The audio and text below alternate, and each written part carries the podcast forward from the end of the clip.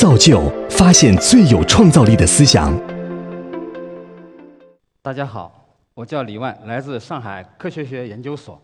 我今天给大家分享的是我们为什么要开展技术预见的这个工作。人类对两件事情会感到比较困惑和恐惧，第一个就是死亡，第二个是未知。前者，我想我们可以把它交给医生和生物学家，那是他们的事情。今天我们主要来谈一谈后者。人们总想知道未来会怎么样，未来会产生什么，对我们有什么样的影响，所以人类总是在进行这个预见。但是做好做好一个预见，并不是那么容易。开展技术预见，首先是我们要站在未来看现在。我们来看一下历史上现在对未来的估计的一些。不恰当，甚至现在看起来相对来说比较好笑的一些例子，在一八七六年，著名的西联公司，他们认为这个电话对他们来说没有任何的价值。那我们知道，今天电话已经成为我们生活中不可缺失的地东西。一八九九年，也就在十九世纪末的时候，美国专利局长认为，所有能发明的都已经发明了。那我们今天看到。发明并没有在十九世纪末终止，进入到二十一世纪，发明仍然在继续。不仅如此，而且它更加繁盛。据统计，中国已经成为发明专利申请量第一的国家，超过第一个超过了一百万这样的一个国家，这创造了一个世界纪录，说明发明正在进一步的兴盛。那么这些是过往的比较久远的一些不是准确的预见。其实，在今天仍然还会有一些，比如说著名的麦肯锡，他在九十年代就时候预见到两千年的手机的这个台数不会超过一百万部。我想这些预见都有一个共同的特点，大家可能看到，就是他们把这个我们今天现状的情况当成一个恒定的一个状况。然而，技术总是在不经意中间会发生一些重大的一些变化，那么我们为什么呀还要对这个不可预知的这样的一种情况进行一个预见呢？这是因为技术对我们实在太重要了。经济学家的研究表明，人类如果从农业革命一万年算起，大概我们今天的财富百分之九十七是来自于工业革命以后的两百五十年，这就是一轮又一轮的科技革命。给我们带来了重要的财富，同时技术对经济的发展也越来越重要。主要国家在过去四五十年中间，他们都不断的增加对技术研发的投入，技术研发占经济总量的比重也越来越高。技术的投资如此的庞大，那就需要我们对技术的未来的预见要产生一个系统性的科学的一种方法。那么，谁来决定技术创新的未来的走向呢？其实有一个庞大的、具有很大能量的，但是往往会被忽视的一个群体，就是我们组成这个这个社会的每一个成员。当我们想要有便捷的交通的时候，于是就有了飞机和高铁；当我们想要能够实时和这世界保持同步的时候，于是就有了互联网。当我们希望每个人都向世界喊话的时候，于是就有了自媒体；当我们想要有轻松惬意的生活的时候，于是就有了电饭锅、洗衣机、空调、冰箱，甚至到今天还有扫地机器人、服务机器人，诸此等等。甚至在未来，如果我们想要有长生不老、青春永驻的话，不老泉的传说也可能走进现实。所以。我们在座各位，其实我们每个人每天都在为明天和未来做着打算和预见。但是预见并不是算命，技术预见更不是技术算命。技术预见实际上是我们对未来的共同的一种想象，转化成为应用场景的一个过程。我们今天可以想一想，我们今天所看到的、所用到的所有东西，其实都是我们的大脑通过把握自然规律。然后获得的一切的东西，换句话说，我们的生活就是我们想象力的实体化。所以，从上个世纪四十年代开始，主要国家都开始了技术院的活动。从美国到日本，从英伦三岛到欧洲大陆，从发达国家到发展中地区，有越来越多的一批人，他们从事着专业的技术院的工作，运用着专业的技术院的工具，他们像人类的科技哨兵一样，时刻紧盯着科技创新的最前沿，及时向人们发出预告或者是预警。那么，作为科技的侦察兵，他们的武器是什么呢？那么说到预见的方法，那不得不提一提德尔菲调查法。德尔菲是希腊的一个地名，在神话传说中，它被宙斯指定为宇宙的中心。最初，宙斯居住这在这个地方，之后他把这个地方送给了他的儿子阿波罗。太阳神阿波罗有一种能够让人预测未来的能力，在四十年代，美国学者开发这个技术的时候，就因此而命名它。也希望能够找到技术的明天。德尔菲调查法是一种背靠背专家参与的调查法。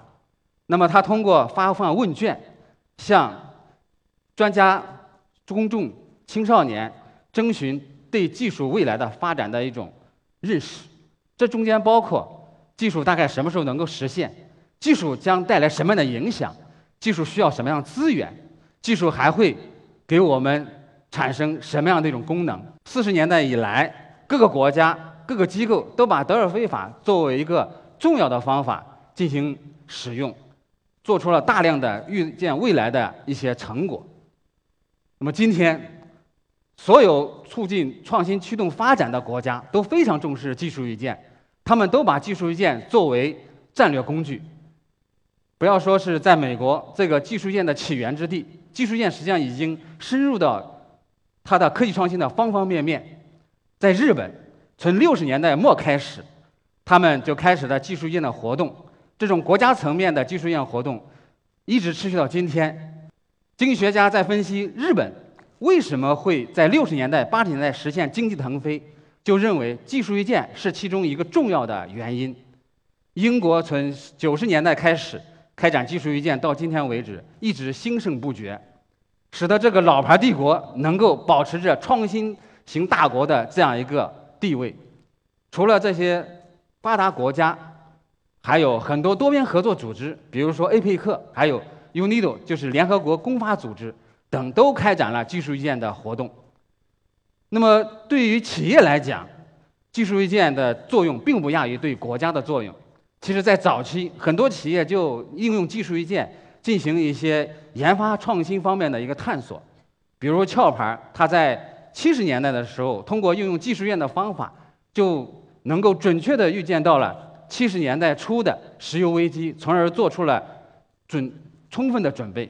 进入二十一世纪之后，很多的跨公司都把技术院作为进行全球技术研发布局、获取成创新成功的重要的工具，像西门子、像三星、像微软，可以说。这已经成为这些跨公司能够向全球渗透的一个重要的秘密武器。我国也一直非常重视技术院的工作啊。改革开放之后，上海率先开展了技术院的相关的工作。九十年代，国家科委曾经进行了四次的关键技术遴选。进入二十一世纪之后，国家和地方都把技术院作为科技创新规划和重大项目布局的重要的工具。上海从零一年开始，这项工作基本上每五年都会对未来十五年做一个预见。我们最近完成的就是二零一四年完成的到二零三零年的技术院的工作。这些工作很好支撑了“十三五”的科技创新规划。做好一个技术预见活动，就像我们每个人在预见和展望我们的明天一样，需要有五个因素。首先，你要有一个开放的心态。保持一种好奇心，坚信明天会更美好，坚信每一天都不一样，坚信科技总归会能带来更好的生活。第二个，你得有超前的思维，要去预见未来。你不仅要从今天去看明天，更重要的是你要站在后天去回望明天。还有，你需要广博的知识。今天数据已经越来越多，据统计，每两年数据将翻一番，到二零二零年。将会有四十则字节的数据，这个这个概念是什么？就是我们地球上的每一个人将会拥有三百万本书，所以做好一个技术预见，你需要占有大量的信息。不仅如如此，你还需要更快的去消化这些信息。第四个，你要需要独特的视角，不断的训练你的逆向和联想思维，将会你使你获得对未来不同的一些观点。第五个，还要卓越的执行。最好的预见就是把未来创造出来。从事技术预见已经十多年，今天站在这里，给我这样一个机会，也让我去思考一个问题：为什么十多年我能够一直从事这样工作？我自己感觉到。从事技术预见以来，我对于技术的理解不断的在深化。我感觉到整个世界是一个连续的统一体。每一次的技术遇见对我来说都是一次修行和悟道。我总想去抓住技术背后的秘密，总想去找到生命进化的动力，甚至找到宇宙演化的根本在哪里。但是每一次遇见的结束，我就发现我似乎离他们又远了一步。感觉到你的有知是那么的渺小，所以我觉得我需要进一步的去学习，所以每一次都不是完美的，但是也许正是这种不完美，才激励着我们不断的去尝试、去体验。作为一个预见者，他往往是一个理想主义者，因为他们对未来有着一种执着性的一种乐观。但是，伟大的未来学家阿尔文·托夫勒说过。在这个世界上，还有百分之二到百分之三的人，他们既不生活在过去，也不生活在现在，他们是人类的先头部队。所以，我相信，愿意去预见未来、愿意分享预见未来的结果的人，他们能够用一生一世的时间，获得三生三世的体验。这种体验能够给我们带来一种不同的感觉。我们人类。其实非常的渺小，作为个体，我们跑比不过猎豹，我们飞比不过雄鹰，我们潜水比不过海豚，但是我们为什么会是这个星球上的主导者？是因为我们是这个星球上对未知最具有好奇心的生物。所以，我想，如果我们每一个人都能够愿意去预见，并能够分享预见的未来。并能够把这个预见的未来带到我们的现实，使我们共同的愿景变成共同的行动，我们就能够创造一个属于我们共同的更加美好的一个未来。今天人和技术的关系已经不是那么简单，人类人工智能的出现已经让我们感受到人和技术正在融合。尼采曾经说过：“人只不过是动物和超人之间的桥梁。”我们没有理由认为我们就是进化的终极形态，这说明了什么？这说明了一切的现在终将过去，一切的未来必将扑面而来。我想，如果我们每个人都能够去预见未来，现在将会被我们一次又一次的超越。如果我们都能够预见到未来的技术，未来将会一次会比更一次更加辉煌。最后，现在不在，未来已来。谢谢大家。